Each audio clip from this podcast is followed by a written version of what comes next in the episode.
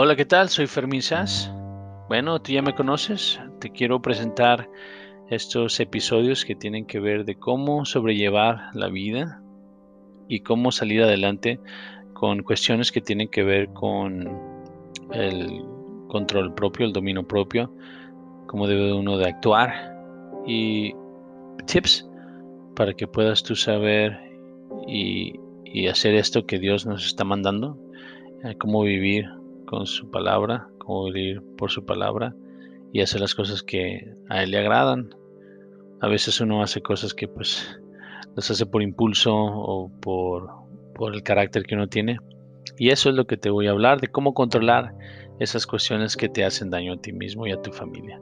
Así que permanece en contacto. Te voy a compartir toda esa información, ¿ok? Adiós. Por ahora.